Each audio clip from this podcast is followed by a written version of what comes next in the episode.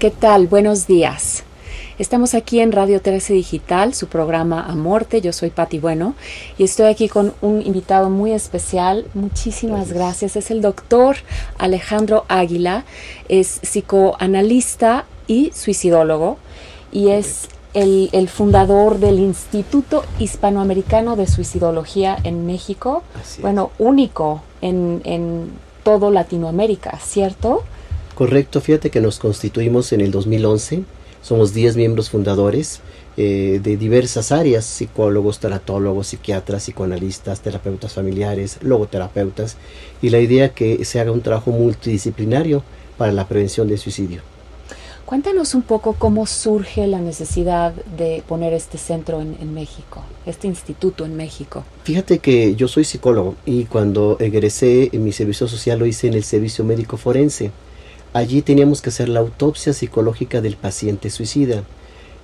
Mm, producto de ello, de la investigación, veo la necesidad de trabajar sobre el suicidio, sobre investigar del fenómeno, sobre atender a aquellas familias que perdieron a su familiar por suicidio y empecé a trabajar y a investigar y a estudiar y pues me hice el suicidólogo eh, de, aquel momento, estoy hablando de hace 30 años. Entonces, en la medida que yo fui sumando una serie de investigaciones, trabajos y demás, se me ocurre abrir una página que es la de www.suicidología.com.mx y pues a partir de esta página eh, llega la BBC de Londres, los periódicos más importantes de México, en donde se menciona que no había nada al respecto y que pues estamos abriendo camino. A partir de entonces vemos la necesidad de hacer todo un trabajo en tres niveles, prevención, atención y posvención y es así como estamos funcionando. Y, cuéntanos, Alejandro, eh, ¿cuál es la situación actual en México respecto al suicidio? Pues es un panorama muy triste en el sentido de que ya se ha convertido en la segunda causa de muerte en jóvenes de 15 a 29 años de edad. Segunda causa de muerte. ¿Cuál es la primera, Alejandro? Accidentes. Y hay que mencionar que muchos de estos accidentes están camuflajeados de condiciones suicidas, en donde el adolescente pues toma, usa carro a altas velocidades, es decir, de alguna forma se descuide, se desprotege exponiendo su vida. ¿Y mm, aproximadamente de cuántas personas estamos hablando mensuales o al año este, que, son, que tienen las estadísticas de suicidio acá en México. Fíjate que el INEGI, que es el órgano aquí en México rector para determinar el número de suicidios, nos da un reporte en el 2017, que es su último reporte, eh, sobre la cantidad de suicidios y suma 6.669 tan solo en el, último reporte que hace, insisto, en el 2017. Sin embargo, sabemos que a veces muchas de estas cifras pues no están tan cercanas a la realidad porque hay poblaciones que no se registran como los indigentes, los indígenas, como poblaciones alejadas o muchas que a veces se les cambia el motivo de muerte, entonces no tenemos una cifra pues más cercana o real. Y en esas estadísticas vienen algunos datos de cuál es la mayor razón la, la, cual lleva a un joven o a una persona a querer suicidarse? Sí, fíjate que en el informe que es un documento que llena eh, la persona del INEGI cuando hay eh, un conteo respecto a los números de suicidios y ve tres causas. Y aquí muy importante mencionar la primera porque yo considero que es la básica y tiene que ver con conflictos familiares. Y aquí súmale o intégrale situaciones de alcoholismo, adicciones, maltrato, abuso, abuso sexual, abandono y negligencia, por contarlo menos, ¿no? Es decir, una suma de cosas en donde no están las condiciones familiares sanas, adecuadas, funcionales, no hay buen vínculo, etcétera. Entonces todo esto lleva a que, eh, sobre todo el niño y el adolescente que está más frágil o más vulnerable, pues no tenga el ambiente adecuado o saludable para desarrollarse. Eh, eh, sí. Perdón, este, te quería preguntar, eh, niños. Ah, sí, claro. Niños, o sea, esto es algo que definitivamente me, asombra muchísimo la cantidad de niños que ahora están suicidándose. este problema que ya no es, que ya no solo incumbre a adolescentes y jóvenes adultos, adultos, bueno, sino niños. Fíjate que esta condición yo la vi desde hace muchos años. Inclusive me decían es que fuiste como visionario en el tema.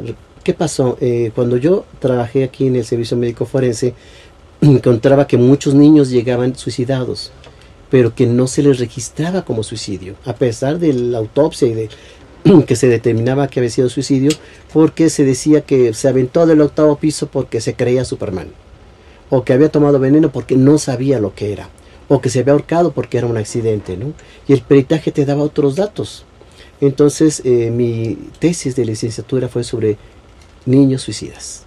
Fue una tesis que cuando la empecé a trabajar la gente decía que estaba yo loco, que los niños no se suicidaban. Estamos hablando de hace 30 años, Pati. Exacto. Entonces, imagínate, si hoy en día impacta, imagínate hace más años, ¿no? Cuando yo pruebo que efectivamente el niño tiene una idea suicida y que sí cometen estos actos con la intención de acabar con el dolor, el dolor está contenido en el cuerpo, entonces se convierte en una tesis pues eh, premiada y publicada y con muchas sorpresas. Hoy en día vemos que cada vez a edades más tempranas se están quitando la vida. Sí, sí, sí hay niños suicidas. Y, mm, hace poco me comentabas que tuviste un, estuviste viendo un caso, un incidente que, que sucedió en Torreón. ¿Nos puedes platicar un poquito sobre estas circunstancias que sucedieron de este niño? Fíjate que fue una situación que consternó a la opinión pública. Eh, se trata de un preadolescente, lo, califican como niño, tienen ahorita las datos 11, 12 años aproximadamente, llega a la escuela, pide permiso para ir al baño, se cambia, se pone una camiseta donde trae un eslogan de selección natural, que es un videojuego muy usado en esas edades, y pues ya traía dos pistolas, eh, entonces la maestra va a buscarlo al baño, él mata a la maestra, después dispara a sus compañeritos y se da un balazo. A esta acción le llamamos homicidio-suicidio y son una serie de factores que influyen para que ese tipo de tragedias y condiciones se den en donde necesitamos revisar la base, lo esencial que es la familia. Cuando se hace un cateo, te comentaba yo un poco fuera del aire, eh, se determina que el niño pues, vivía en malas condiciones, eh, la mamá había muerto, eh, el papá no estaba, el abuelo tenía armas, sí me explico como una desprotección un abandono. y abandono, lo dices bien. Sí. Entonces van sumando una serie de circunstancias para que esta, se geste este tipo de enojo. el, el, enojo, la rabia que traía este niño es una cara de la depresión. Y es una, entonces es una conjunción de, de muchas circunstancias, ¿no? Porque eh, eh, muchas veces lo que nos gusta es echarle la culpa a algo en particular que sucedió, ¿no? Es como, y mucho es los papás echando la culpa a los videojuegos. Pero también, ¿dónde están los papás que no regulan qué tipo de videojuegos juegan los niños?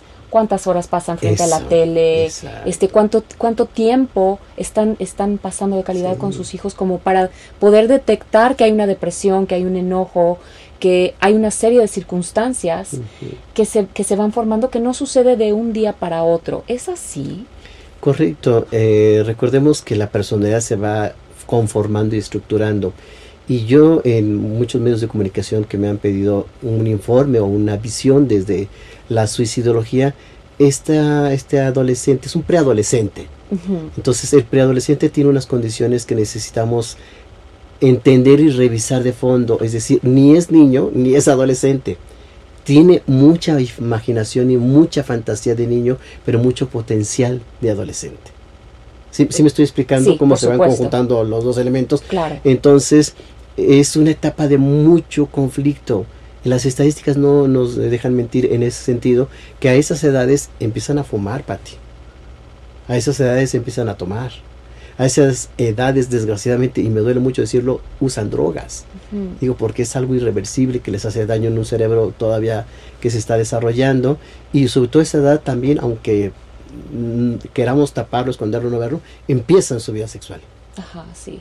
Entonces es una, es una etapa de mucha exploración para tratar de encontrar quiénes son Exactamente, ¿No? exactamente. y pasar, y, y bueno, y además con todas estas emociones rebasadas que empieza a tener un preadolescente para entrar a la adolescencia. La, la química interna es- también hace lo exacto. suyo, las hormonas y demás. ¿no? Exacto. Y, y dime una cosa, Alejandro, este, hay estadísticas, es, es más común que suceda entre hombres o mujeres. ¿Qué, qué tiene más nivel? Aquí lo que hemos encontrado es que se da eh, 4 a 1, es decir, más hombres lo logran, pero más mujeres lo intentan. ¿Qué pasa? El método es lo que nos lleva mucho a entender el por qué sí es efectivo o no es efectivo. Mientras las mujeres usan métodos menos letales, es decir, tomar pastillas, cortarse las venas, esto permite que se les rescate. perdón, y se les lleve al hospital y entonces se haga un lavado intestinal o una cirugía y pues la persona siga con vida. El hombre no. El hombre generalmente utiliza arma de fuego, aventarse de un precipicio o el horcamiento, que es el método a nivel nacional más usado. Con esto entendemos por qué sí hay mayor efectividad.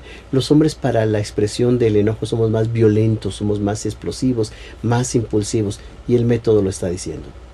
Definitivamente. Definitivamente. Entonces tú dirías que no es una cuestión de género, sino es una cuestión de efectividad al llevar a cabo este el intento de suicidio. Sí, y fíjate que en esta revisión de, género es muy interesante porque eh, de fondo encontramos una patología. Mayormente hay gente depresiva cuando se intenta suicidar. Del 75 al 80% de los suicidas cursaban con algún tipo de depresión. Pero ahí te va el dato respecto al género. Las mujeres se atienden más. Ok. Sí, la mujer busca más la ayuda, la mujer más va al psicólogo, al médico, es decir, eh, está como más consciente de su cuerpo, de sus emociones, más en contacto con ellos, no niega tanto como el hombre.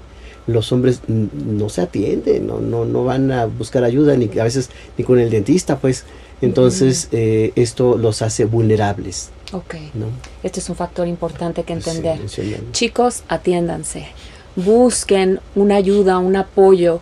Una pregunta, ¿hay, ¿hay algún, tienes algún sitio o algo donde existan grupos de apoyo, para, por ejemplo, para adolescentes, preadolescentes, papás que están buscando ayuda, que a lo mejor ya hubo un intento de suicidio?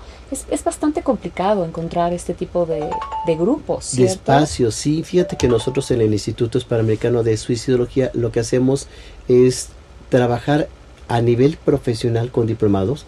Tenemos un diplomado que se llama Calidad de Atención a Pacientes en Situaciones de Vulnerabilidad.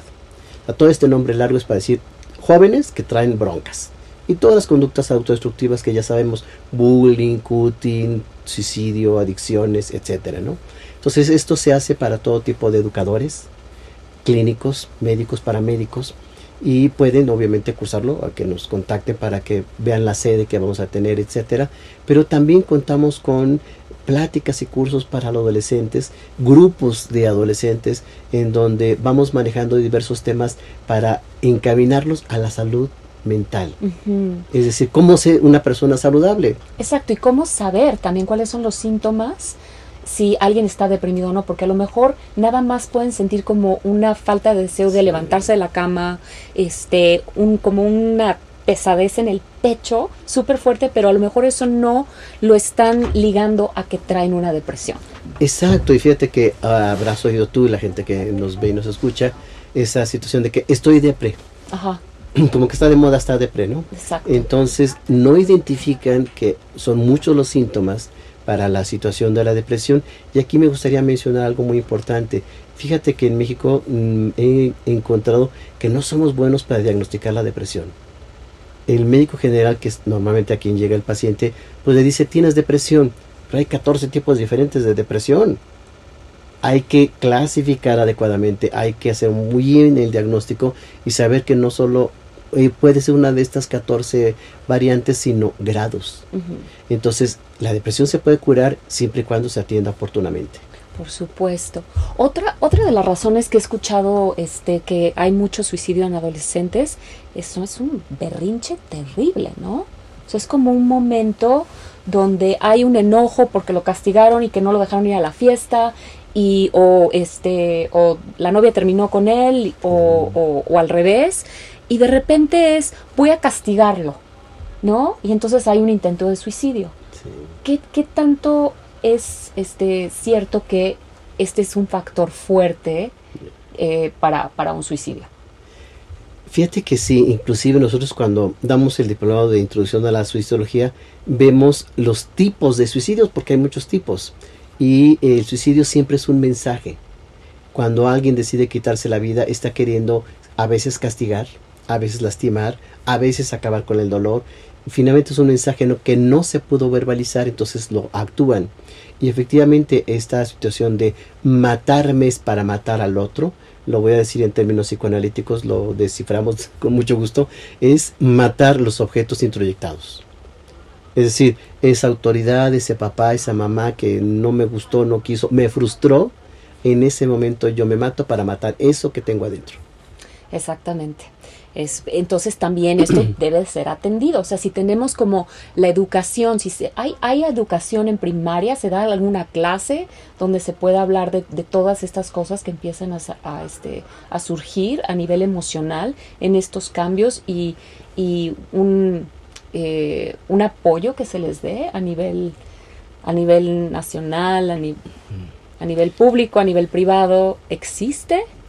La realidad es que no no existe una educación de las emociones. Y te voy a relatar un dato muy curioso que hago con pacientes niños de, kinder. Yo tengo unos ositos, que son caritas. Entonces, cuando llega el niño a consulta, le digo, a ver, eh, ¿de qué estado de ánimo? ¿Cómo te sientes hoy?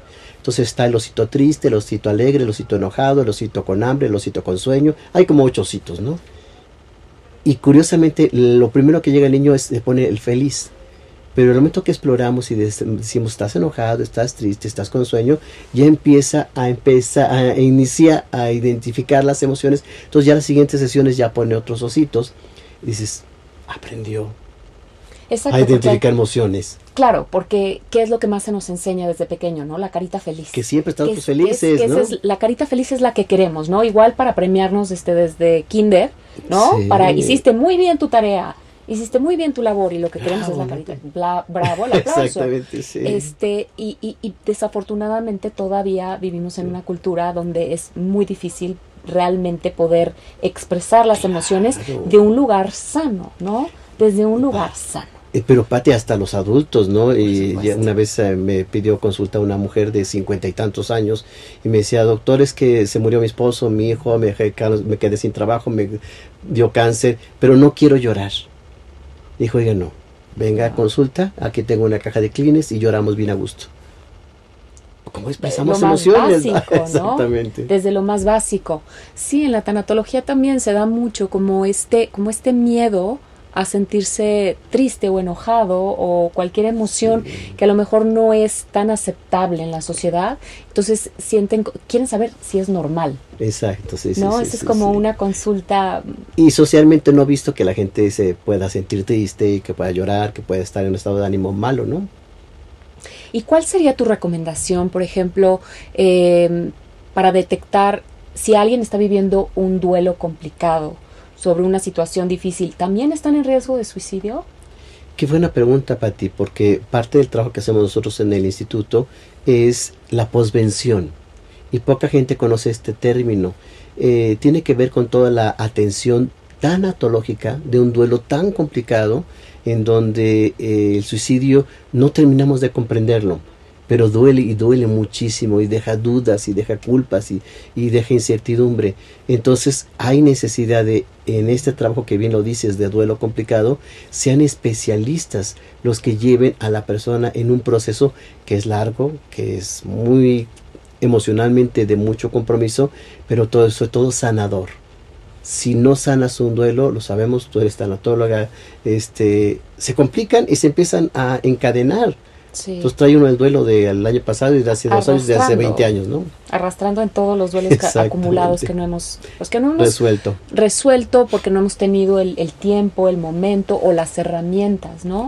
O porque a lo mejor en ese momento, pues, este, no era, no estaban las circunstancias adecuadas, ¿no? Es hace, hace unos, hace un mes tuvimos, tuve una invitada, una querida amiga, comadre, que su, este, su esposo se suicidó y la dejó con, con tres hijos.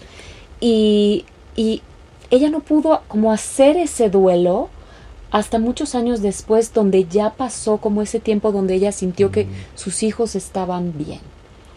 Eso sucede mucho también, ¿cierto? le llamamos duelos larvados, es decir, de alguna forma se congeló el duelo y hasta que la gente se sintió con los recursos y las condiciones adecuadas empieza a abordarlo, trabajarlo y elaborarlo. Sí, este, eh, todo este tema es, es fascinante. 30 años, abriste el instituto hace 8 años y sigues sintiendo que aún estamos en pañales, ¿no? En, ¿Cómo la ves? En todo, en toda Latinoamérica no hay otro centro.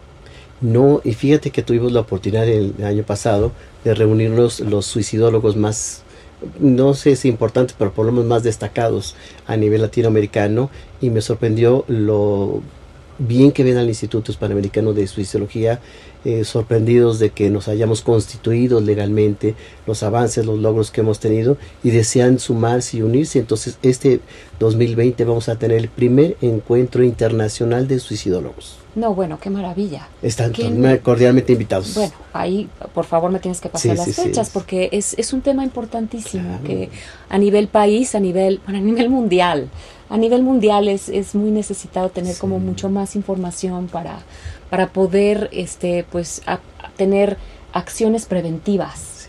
Y tú tienes un programa, el primer programa, ¿cierto? Este, de, que, que se trata única y exclusivamente de suicidio. Sí, hicimos un programa de radio en donde mi intención era que nosotros informáramos y la gente decidiera. Le puse decisiones vitales la intención de este programa es que podamos manejar temas de prevención de suicidio y de todas las conductas autodestructivas. Y tenemos la oportunidad que muchos, muchos adolescentes nos siguen y que tenemos un espacio en donde podemos compartir con especialistas, igualmente que aquí, en donde vienen psicólogos, psicoanalistas, este, médicos, eh, youtubers, también hemos tenido afortunadamente, escritores, etcétera. Este espacio en donde se permite el que podamos hacer prevención con toda esa información y por supuesto eh, escuchen el podcast si no pudieron estar acompañándonos en vivo, pero es un programa que ha tenido ya pues más de tres años de estarnos eh, al aire en varias emisiones y bueno, pues podemos compartir muchas cosas. Y me comentabas que llega como a más de 120 escuelas secundarias a nivel del país. Sí, eh, este... Eh, lo transmitimos a través de la Dirección General de Escuelas Secundarias Técnicas y son 172 escuelas las que escuchan. Entonces imagínate esa población tan... son secundarias, estamos hablando de 11, 12, 13 años, preadolescentes. Entonces se convierten en nuestros fans, este, nos mandan felicitaciones, preguntas, etcétera porque hoy en día el joven, el adolescente está más integrado a la sociedad, está más preocupado, está más interesado, está más participativo que otras generaciones. Sí, cuéntanos, ¿cómo es eso? ¿Cómo, cómo te das cuenta tú de que ahora están más participativos? Algo que no teníamos en otras generaciones, Patti, esa conciencia ecológica. Mira, ok. O sea, hoy los chavos ya no piden popotes. ¡Qué maravilla! y creo que están realmente mucho más conscientes y, me parece increíble y maravilloso. Yo felicito porque están cuidando su planeta. Sí, hay que sembrar esas semillas porque como bien decías hace rato, yo soy uno, ¿no? Todo lo que has logrado, pero necesitas sembrar esas semillas para que este proyecto pueda continuar y pueda seguir expandiéndose y pueda seguir habiendo lugares donde puedan ir, este, eh, todas las personas cuando necesitan una contención, una dirección, este, intervención en crisis. ¿No? ¿Qué hace alguien cuando necesita intervención en crisis? Aquí no tenemos en México 911, ni tenemos este, especialistas que pueden ir eh, a, escuelas a dar pláticas, este, asociaciones, o sea, falta presupuesto. Eso, falta presupuesto, faltan manos, faltan gente que quiera involucrarse, que el tema le, le, le apasione, que esté cerca de su corazón por, desafortunadamente, pues tal vez alguna experiencia cercana que han vivido, ¿no? Pero me gustaría que, me contaras de estos grupos de apoyo que sí tienes, de la ayuda que sí existe hoy en día en México. Generamos estos grupos porque en la medida que te sientas integrado a un grupo, sabemos que este instinto gregario nos lleva mucho a la vida, al sentido de vida. Entonces, el hecho de que formemos grupos de preadolescentes, de adolescentes, adolescentes tardío, adultos, tenemos escuela para padres. Entonces, todo este tipo de mm, espacios, de lugares que es de ellos, formados por ellos, solicitados por ellos, eso me dio mucho gusto. Dijimos, pues adelante, tienen exactamente la intención de tocar un tema y explorarlo de fondo y que la gente comparta sus experiencias, pero que sea algo no solo catártico, es decir, que saque lo que está sintiendo y, viviendo, sino lleve una dirección de especialistas para saber cómo atender una problemática, porque te gusta de depresión, de ansiedad, de revisión en crisis, del cutting, del bullying y muchos fenómenos que están surgiendo hoy en día, que si la anorexia, la bulimia y muchas cosas que hay que ver y atender, pero asesorado con profesionales en donde tengan una información certera, verídica y bien sustentada. Por supuesto. Y, y, también hay como mucho tabú todavía por cuestiones de religión, por vergüenza, este, que se tapa mucho el, suicidio. Muchas veces terminan este, hablando de, este, le dio un infarto, ¿no? O murió en un accidente. Muchas veces todavía se tapa, el, no se habla con, con, con la verdad, ¿no? Es, queremos esconder el suicidio como si fuera una palabra sucia, ¿no? Y, y es importante pues traer luz a cuáles son los síntomas, qué, qué, qué, qué cosas podemos ver que se están presentando. ¿Tú sí crees, con tantos años de experiencia, que se puede prevenir el suicidio? Totalmente convencido. Ok. Y te voy a explicar qué pasa. eh, se tiene que estudiar realmente el fenómeno del suicidio. Yo siempre más que hablo de suicidio, hablo del fenómeno del suicidio cuando dentro del diplomado les explicamos a las personas cómo era eh, sentido y vivido el suicidio en otras culturas, en otras épocas, encontramos un sentido muy diferente en donde la gente se suicidaba para beneficio de su comunidad, de su sociedad. Esto hablando de a lo mejor alguien que tiene una enfermedad terminal, que está en un dolor terrible, que este tal vez tiene una condición de la cual no va a mejorar y no siente que tiene una calidad de vida. ¿A eso te refieres? Mm, eso es como una parte de como muy actual, estaríamos hablando de la eutanasia. En sus diversidades, ortotanasia, distanasia y atatanasia y todas las tanasias que conocemos. Sin embargo, eh, el suicidio en otras culturas se veía en forma diferente, como una situación de elogio, de beneficio, el famoso harakiri, y muchas situaciones en donde... como un sacrificio. Eh, pero para la comunidad. Entonces yo quería que mi comunidad tuviera lluvia para mejores cosechas, pues me suicidio para el beneficio del Dios de la lluvia, por decir, ¿no?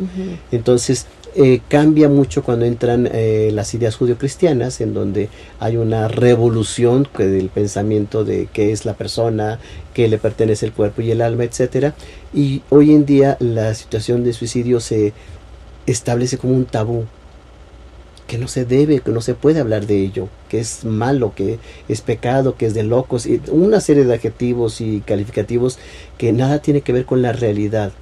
Cuando en consulta todos los días veo yo pacientes suicidas, escucho el dolor, el sufrimiento y un elemento muy importante que no me has preguntado, la desesperanza.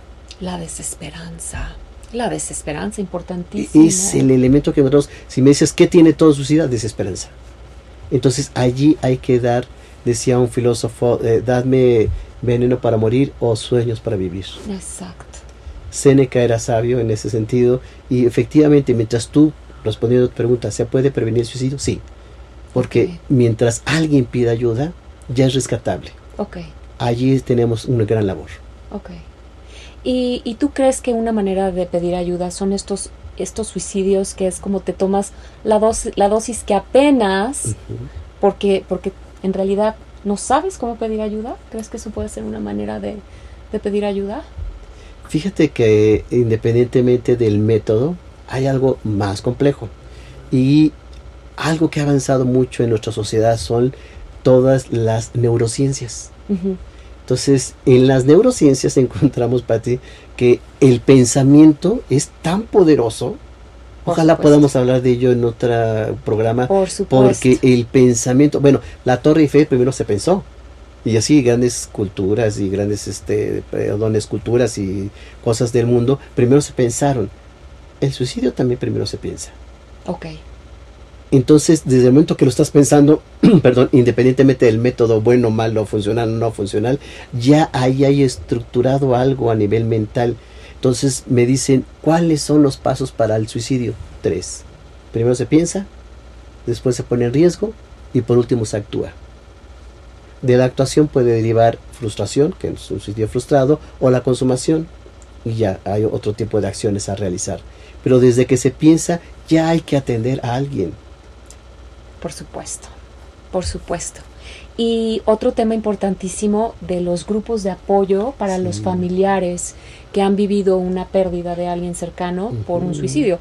Los padres que se quedan con una tremenda, tremenda este, culpabilidad, como mencionabas hace rato, pero los hermanos también, ¿qué sucede con los hermanos? ¿Qué sucede con los amigos cercanos, ¿no? Que tal vez escucharon en algún momento a su amigo hablar del suicidio y pensaron que no era tan importante y después como la culpabilidad que queda alrededor de, toda la comunidad cercana de esta persona que finalmente se quitó la vida. Entonces, ¿qué, cómo, ¿cómo funcionan estos, estos grupos de apoyo? ¿Qué hacen? ¿En qué consiste?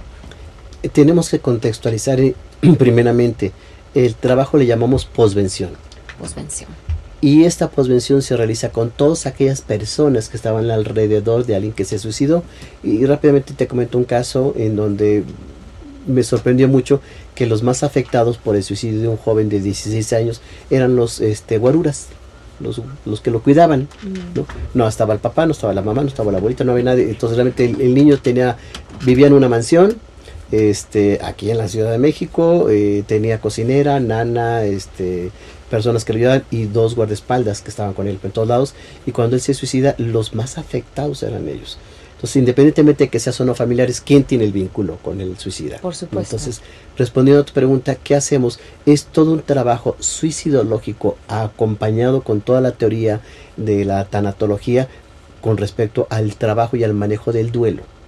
Dentro de los duelos, el más complicado sí es el suicidio. Entonces se le tiene que explicar las etapas del duelo y por qué es complicado y qué es necesario manifestar y hablar y sobre todo sanear, que son dos elementos. El por qué, el por qué lo hizo. La gente quiere saber por qué y las verdaderas razones por las que alguien se quita la vida se las lleva a la tumba. Eso no lo tenemos. Y la culpa, que generalmente yo le he llamado una culpa entrampada porque es una culpa por acción o por omisión. Entonces las familiares, amigos, personas cercanas dicen, es que yo no le ayudé, es que yo no le hablé, es que yo no le dije, o al revés, es que yo lo regañé, es que yo lo castigué, es que yo le dije. Entonces las dos partes son malas. Entonces hay que aprender a trabajar la culpa y una culpa reparatoria es una culpa sanadora. Definitivamente. Por ahí se les lleva en el camino a los eh, integrantes de un trabajo de posvención. No, pues es súper, súper interesante y muy poderoso, ¿no?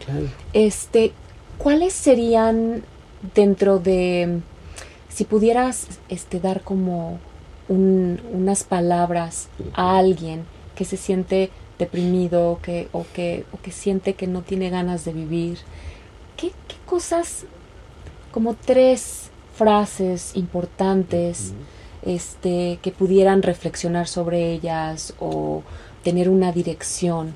Si ahorita en estos momentos alguien que nos esté viendo está viviendo como una situación difícil, complicada, ¿qué les dirías, Alejandro? Yo te comentaba eh, un poco afuera del aire que hacemos un trabajo con Facebook en donde la gente nos escribe porque hay una deseos, una tristeza, una intención suicida. Entonces, lo que hacemos allí en el trabajo es decirle a la persona que esto que están sintiendo, esto que están viviendo, es temporal. Aunque en ese momento sientes que va a ser eterno, la verdad es que es temporal, ¿no? Segundo, el que sí hay posibilidades, sí hay salidas, pero tú que nos ves, tú que nos escuchas y que estás en esa situación de crisis, reduces tu campo de acción y lo enseño mucho yo en mis clases, la visión en túnel para ti. Cuando estamos en crisis y depresión, así se nos reduce todo y nada más vemos el problema del problema y no vemos salidas, soluciones, respuestas y demás cosas que se pueden hacer. Por eso es necesario que sepas que lo que tú estás sintiendo y pensando es porque hay una reducción en ese pensamiento y en ese sentimiento. Y tres, que busques ayuda. La ayuda es te va a permitir que alguien que está afuera del problema vea cosas que tú no ves. Y con eso podemos ayudar importantísimo, sí. importantísimo, ¿no? Poder sentir que no somos los únicos, que no haya toda esa desesperanza y, y, buscar ayuda, aunque en ese momento no pueda haber otra cosa, pues seguro un maestro, un amigo, alguien de confianza, alguien que, le, que, tenga experiencia de preferencia, ¿no? Que, que pueda, que pueda eh, llevarnos por un camino. Y, este, y esto que decías hace rato del, de los pensamientos, de la importancia, del poder de los pensamientos, hay un, hay un libro maravilloso que me encanta, que se llama The Biology of Belief. Es la mm, biología de, de, los, de los, de los pensamientos, de Bruce Lipton, del científico Bruce Lipton, donde explica precisamente el, peso tan grande que tienen nuestros pensamientos. Entonces, pues bueno, pues eso también es, es, otra buena lectura. ¿Tienes algunos libros, algunos, algunas películas que, que puedas recomendarnos como para, para que nos ayuden con este tema a entenderlo más, a, a buscar ayuda a, alguien que necesite ayuda, que tal vez un libro o, un, o, una película lo pueda guiar un poquito, si es que todavía no se anima Fíjate que siempre eh, cuando nos piden eh, bibliografía o filmografía, este, bueno, pues de entrada recomiendo el mío, que se llama Suicidio, la última decisión. Es un libro que me dio mucho gusto escribirlo. Yo no soy escritor, entonces me tenía cierta reserva, pues ya hay García Márquez y otros más este, pueden hacerlo mejor que yo, pero este libro permitió que la experiencia, el conocimiento que tenía yo, lo pude vertir y traducir con palabras para que toda la gente lo pueda ver y escuchar. Es de Editorial Trilla, si lo encuentran en cualquier librería. También en nuestra página, eh, Patti, yo escribo artículos, pero son artículos para la gente con un eh, lenguaje claro, preciso. A veces un libro para algunos es mucho entonces, un artículo de dos, tres hojas, a ver qué es el cutting. Órale, entonces eh, eh, encuentren eh, en nuestra página estos artículos. Hay más de 80 artículos de mi autoría y son gratuitos. Los pueden descargar en su celular y en, pueden computadora, en la tablet, lo que sea. Pero sí es fácil adquirirlos, tenerlos y, de, lectura. Perdón, la página es este es Alejandro. No es www.suicidología.com.mx. Ah, perfecto. Al ratito se los compartimos entonces por el programa. Entonces, ya, ¿cuánto material nos has dejado? Nos has dejado que mucho material. artículos, el programa de radio, el, este, todas tus redes, ¿no? De Twitter, de Instagram, de Facebook, este, tu libro, eh, los grupos de apoyo, el diplomado. Alejandro, wow. Estamos materiales. Sí, muchos materiales con que, con que seguir trabajando y aprendiendo. Que sigamos aprendiendo. Fue un honor y un placer tenerte aquí con nosotros. Hace mucho tiempo que no te veía. Fue mi maestro en, tanatología. Y pues bueno, tu labor es realmente eh, muy, muy, muy importante. Muchas gracias por hacerlo y, y espero que pues siga creciendo como todas estas sedes a nivel país, a nivel internacional. Muchas gracias, espero que, te tengamos pronto de nuevo por acá. Un placer. Vamos a estar con mucho Muchas gracias a todos por habernos acompañado el día de hoy en Amorte por Radio 13 Digital Townhouse Network. Yo soy Patti Bueno y aquí el doctor Alejandro Águila, que ya dejó sus redes y lo pueden contactar si así lo necesitan. Que tengan un excelente día.